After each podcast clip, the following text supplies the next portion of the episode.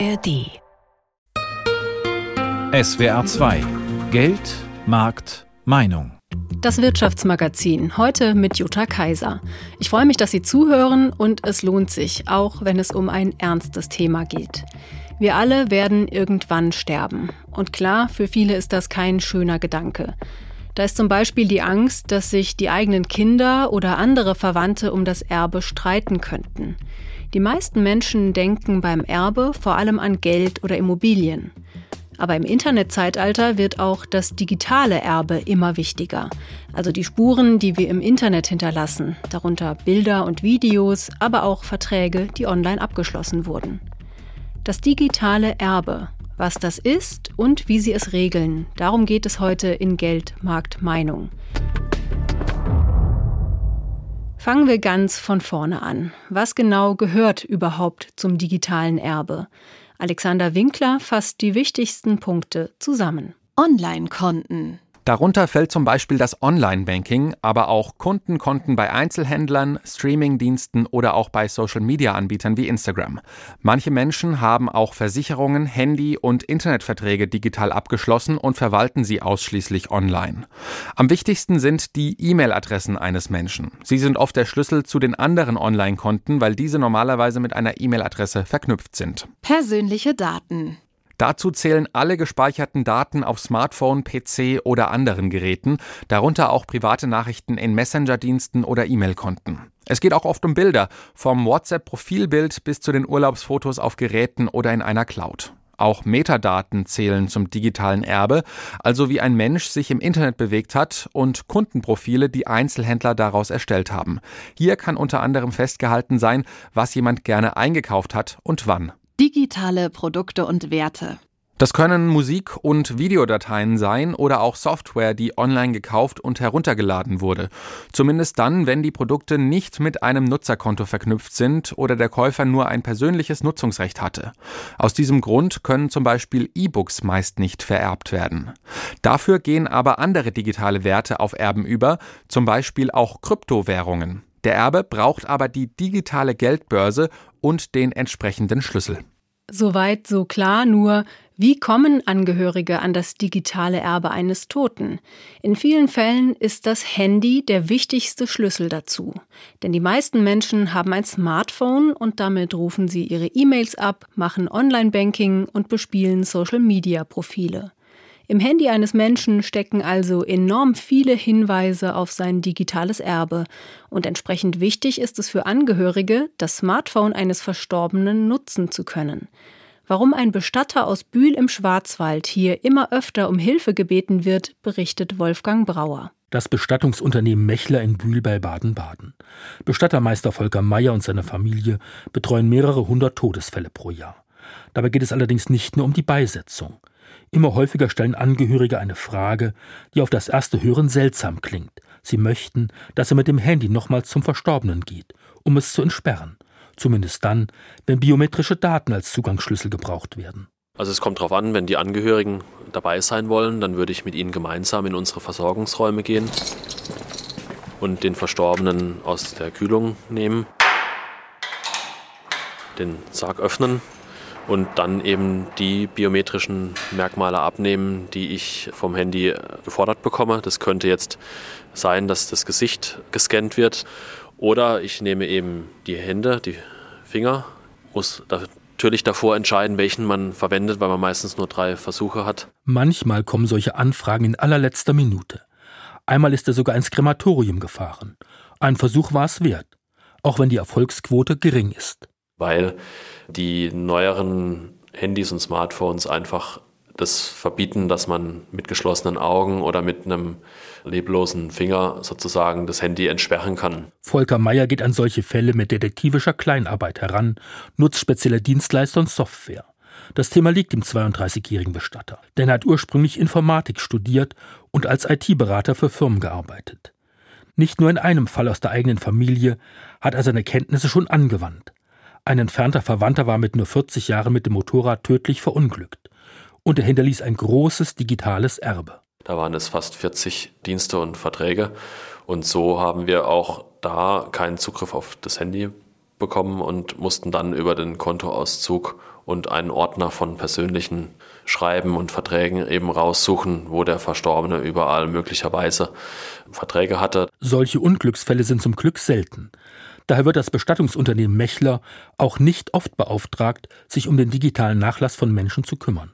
Aber Volker Meyer glaubt, das Thema wird in Zukunft immer stärker auf Angehörige und auch auf Bestatter zukommen. Ich sehe, dass es einen wachsenden Kreis gibt von heute, sage ich, 60 bis 70-Jährigen, die schon anfangen, wie jetzt meine Eltern auch, mit dem Smartphone umzugehen, die E-Mail-Konten haben, die digitale Dienste nutzen. Wenn 15 Jahre spätestens um sind, sind die, die dann wahrscheinlich versterben, schon die Bevölkerungsgruppe, die mehr als Rente und Krankenkasse haben.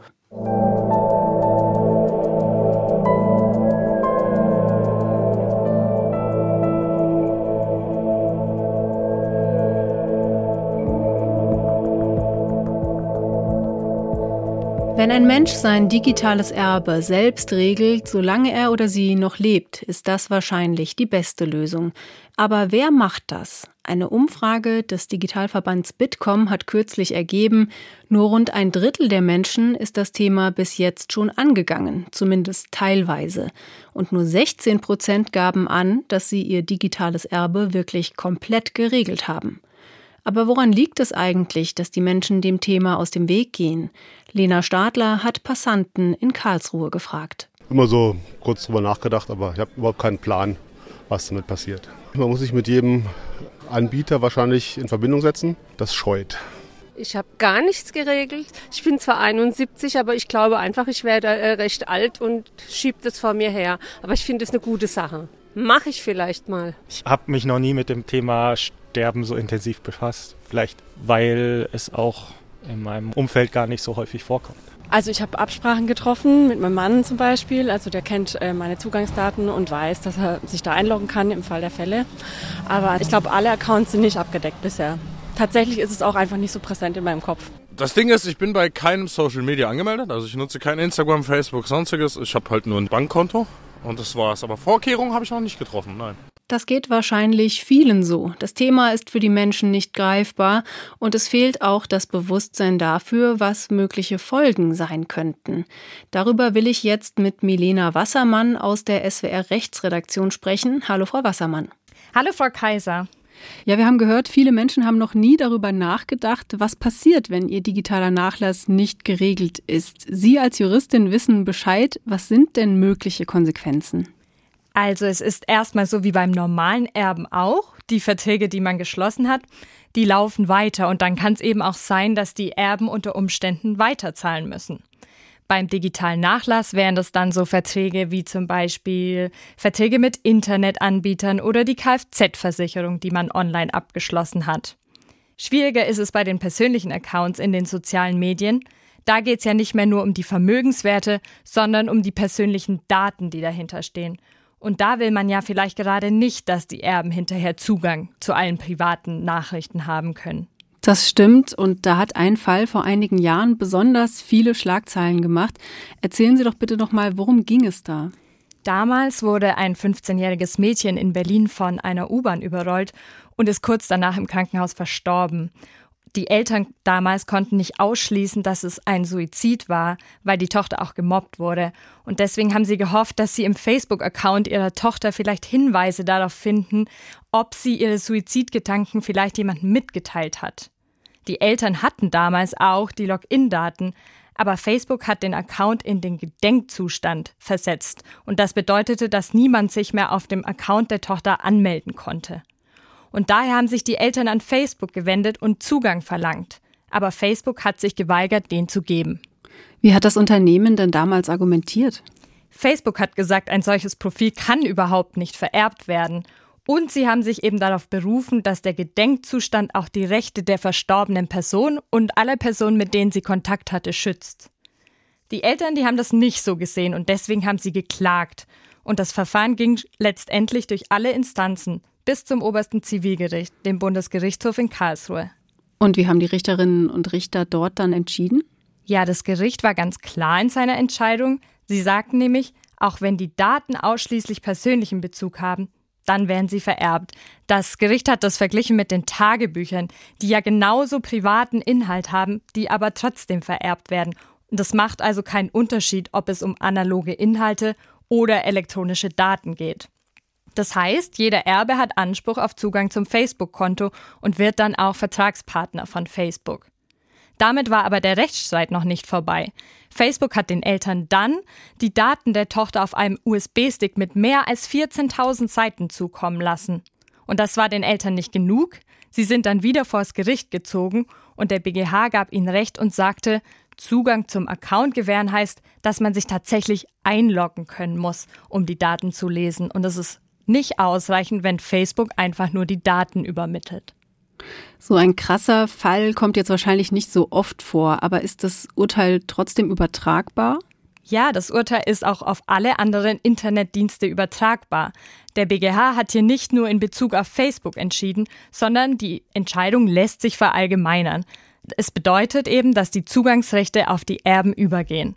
Und falls sich die Anbieter weigern, dann kann man auch auf dieses Urteil verweisen.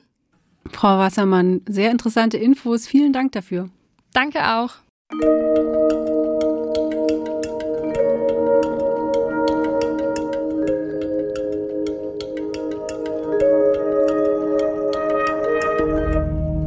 Wenn der digitale Nachlass nicht geregelt ist, kann das sowohl ins Geld gehen als auch emotional belastend sein. Daher klären wir jetzt, wie man die Sache am besten angeht. Und zwar Schritt für Schritt. Alexander Schmidt mit einer Anleitung. Digitaler Nachlass, das klingt ziemlich abstrakt und vermutlich fragen sich viele, wo fange ich da an? Überblick verschaffen. Rät Silke Möhring, Rechtsanwältin der Verbraucherzentrale Hessen. Was für Daten digital gibt es denn alles im Netz, die Sie verwalten, mit denen Sie Ihre Verträge beispielsweise regeln? Also E-Mails, was für Verträge habe ich? Social Media, Internetseite vielleicht und dergleichen. Wer sich den Überblick verschafft hat über sein digitales Leben, sollte sich als nächstes entscheiden, was mit den Daten geschehen soll. Also manche bieten an, dass man schon zu Lebzeiten entscheidet, was damit passieren soll und es in dieser App quasi oder auf dieser Seite bei diesem Anbieter Facebook, Google, Apple bietet das an, hinterlegt. Bei Facebook zum Beispiel können Nutzer festlegen, ob sie ihren Account nach dem Tod löschen, einfach weiterlaufen oder in einen sogenannten Gedenkstatus überführen und damit zeigen, diese Person gibt es nicht mehr. Das können User schon zu Lebzeiten selbst festlegen oder auf die Zeit nach ihrem Tod verschieben. Deshalb rät die Rechtsanwältin der Verbraucherzentrale Hessen eine Vertrauensperson bestimmen. Stichwort ist Vertrauen und dass die Person eben auch bereit ist, meine ganzen Angelegenheiten zu verwalten. Da muss man einfach drüber reden, das kann ja richtig viel Arbeit sein. Vertrauenspersonen können Partner sein, Kinder oder Geschwister. Und was machen die, die allein sind? Dann werden Betreuer, Betreuerinnen eingesetzt und für die ist es natürlich auch sehr hilfreich, wenn sie eine Liste finden. Ja, was hat denn die Person alles digital? Diese Liste kann zum Beispiel auf einem Blatt Papier stehen oder in einem Dokument abgespeichert auf einem Computer, einem USB-Stick oder irgendwo in einer Cloud. Noch einmal kurz zusammengefasst. Verschaffen Sie sich einen Überblick, entscheiden Sie, was soll denn nach Ihrem Tod mit diesen ganzen Accounts, Datenverträgen passieren, machen Sie davon eine Liste oder machen Sie es bei dem Anbieter selbst und bestimmen Sie jemanden, der Ihren digitalen Nachlass regeln darf. Und überlegen Sie, wo Sie sicher vielleicht Passwörter, vielleicht auch verschlüsselt auf einem Stick aufbewahren können, vielleicht in einem Banksafe, aber halten Sie es aktuell. Sagt Silke Möhring, Rechtsanwältin der Verbraucherzentrale Hessen. Jetzt kennen Sie die Schritte hin zu einem geregelten digitalen Nachlass. Wahrscheinlich werden Sie erstmal Zeit brauchen, um die Informationen über Ihre Konten zusammenzuschreiben und sich Gedanken darüber zu machen, was nach Ihrem Tod mit Ihren Daten passieren soll. Aber wenn sie sich im Klaren sind, dann muss ihr Wille und die Informationen, um das alles umzusetzen, auch festgehalten werden, und zwar rechtssicher. Da gibt es einiges zu beachten und Experte für solche Fragen ist Christoph Voß, Fachanwalt für Erbrecht aus Winden in der Pfalz. Herr Voß, ich grüße Sie. Hallo, Frau Kaiser. Ja, jetzt möchte jemand sein digitales Erbe regeln, hat sich vielleicht im besten Fall überlegt, was soll mit Daten, mit digitalen Werten passieren oder zumindest jemanden ausgesucht, der sich dann darum kümmern soll, wenn er es selber nicht mehr kann. Aber das muss ja auch festgehalten werden. In welcher Form sollte man das machen? Es gibt also grundsätzlich zwei Wege, auf äh, denen diese Angelegenheiten geregelt werden könnten. Einmal ganz klassisch durch ein Testament bzw. einen Erbvertrag oder in Form einer Vorsorgeverfügung. Und was ist dann besser oder was würden Sie empfehlen? Also ich persönlich äh, neige immer dazu, meinen Mandanten die Errichtung persönlicher Vorsorgeverfügungen äh, zu empfehlen, weil sie schlicht und ergreifend den Vorteil haben, dass sie den Betroffenen schneller zur Kenntnis gelangen als beispielsweise ein Testament, das ja in der Regel erst durch das Nachlassgericht eröffnet wird. Und äh, bis zu dieser Eröffnung können viele Wochen äh, nach dem Tode ins Land ziehen. Und außerdem habe ich bei der Vorsorgeverfügung die Möglichkeit, auch Angelegenheiten zu regeln, noch für meine Lebzeit. Es stellt sich ja auch die Frage nach dem Zugriff auf digitale Inhalte, wenn ich beispielsweise krank bin, ich bin geschäftsunfähig oder schlicht handlungsunfähig. Und diese Vorsorgevollmacht, gilt die denn auch automatisch über den Tod hinaus? Die gilt nicht automatisch über den Tod hinaus. Es muss der Verfügende extra regeln. Aus meiner Sicht ist es zwingend, diese Vollmachten immer so zu gestalten, dass sie auch über den Tod hinaus wirksam bleiben. Das heißt, man schreibt das einfach mit rein und dann ist es in Ordnung. Richtig. Okay, es gibt ja auch Muster im Internet, Vorlagen zum Beispiel vom Justizministerium. Also wer da unsicher ist, kann danach mal schauen. Wenn ich jetzt also so eine Vorsorgevollmacht aufgesetzt habe, wo verwahre ich dieses Dokument am besten? Bei meinen persönlichen Unterlagen. Ich empfehle immer, dass man sich mit der Zeit mal einen sogenannten Vorsorgeordner anlegt, wo man letztendlich alles sammelt, äh, dem man Relevanz beimisst für den Tag der Tage, so nenne ich das immer. Also beispielsweise eine Übersicht, wo gibt es überhaupt Accounts bei sozialen Plattformen in irgendwelchen Datenbanken, wo ich aber natürlich auch die Dokumente wie zum Beispiel die Vorsorgeverfügung selber drin abhefte. Und das reicht dann aus oder muss die auch bei einer offiziellen Stelle hinterlegt sein? Es gibt seit einigen Jahren äh, die Möglichkeit, diese Vorsorgeverfügung zu registrieren im sogenannten zentralen Vorsorgeregister, was bei der Bundesnotarkammer in Berlin geführt wird. Hier ist allerdings wichtig zu wissen, das Dokument selber wird dort nicht körperlich hinterlegt, sondern nur in dieser Datenbank erfasst. Für die Aufbewahrung des Dokuments muss ich letztendlich selber sorgen. Okay, und kann ich das selbst machen oder brauche ich dafür einen Anwalt? Nein, da brauche ich keinen Anwalt. Die Registrierung kann ich selber vornehmen beim zentralen Vorsorgeregister online übers Internet. Das kostet eine geringe Gebühr in Höhe von unter 20 Euro. Okay, dann ist es soweit und Sie sagten, der Tag der Tage ist gekommen. Jemand ist gestorben. Die Verantwortung geht dann eben für das digitale Erbe auf den Bevollmächtigten über. Sagen wir, der oder diejenige will jetzt zum Beispiel eine Online-Versicherung kündigen. Dann muss man wahrscheinlich erstmal nachweisen, wer man ist, den Totenschein und die Vorsorgevollmacht vorlegen oder wie läuft das ab? Richtig, die Stelle auf der anderen Seite braucht ja auch die Sicherheit, die muss ja wissen, mit wem habe ich es letztendlich zu tun. Wobei man äh, strikt beachten muss, dass viele Stellen äh, auf der Gegenseite natürlich darauf bestehen werden, dass man gegebenenfalls auch einen Erbschein vorlegt. Wobei ja der Bevollmächtigte nicht zwingend der Erbe sein muss, oder? So ist es richtig. Aber es entspricht der üblichen geschäftlichen Praxis, dass man trotzdem die Vorlage des Erbscheins verlangt, äh, spätestens deshalb, um dann auch die Erben über die Herausgabe der Information informieren zu können. Also das ist im Prinzip so eine Art Formalie. Man muss damit rechnen, dass es so ein bisschen Gegenwind gibt, aber am Ende lässt es sich ganz gut regeln oder wie ist da Ihre Erfahrung? Also die Erfahrung ist, in der Vergangenheit war es schwieriger als heute, weil glücklicherweise nimmt die Zahl der Vorsorgevollmachten, also Vorsorgeverfügungen immer weiter zu, äh, sodass äh, das zwischenzeitlich nichts Exotisches mehr ist im Geschäftsverkehr. Es kann Gegenwind geben, aber der Gegenwind ist nicht mehr unüberwindbar, so wie das früher mal der Fall war. Also das digitale Erbe regeln ist keine Raketenwissenschaft und was man aus juristischer Sicht beachten sollte, das hat uns der Fachanwalt für Erbrecht Christoph Voß gesagt. Vielen Dank für das Interview. Ja, danke Ihnen auch.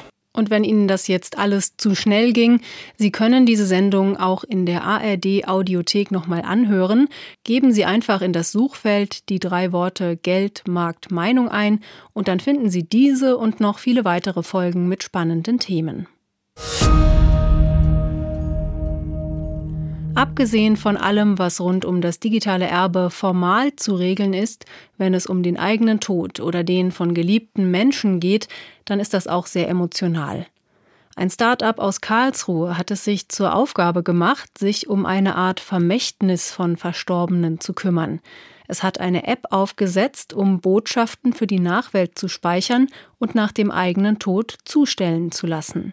Wie das genau funktioniert, hat Lena Stadler recherchiert. Ein grünblauer Schmetterling, zusammengesetzt aus zwei Unendlichkeitsschleifen. Das ist das Symbol der App Forevermind. Mit ihr kann man sein emotionales Vermächtnis regeln, dem Zeitgeist entsprechend rein digital. Und so geht das. Ich lege meine Personen an, die Nachrichten von mir erhalten sollen.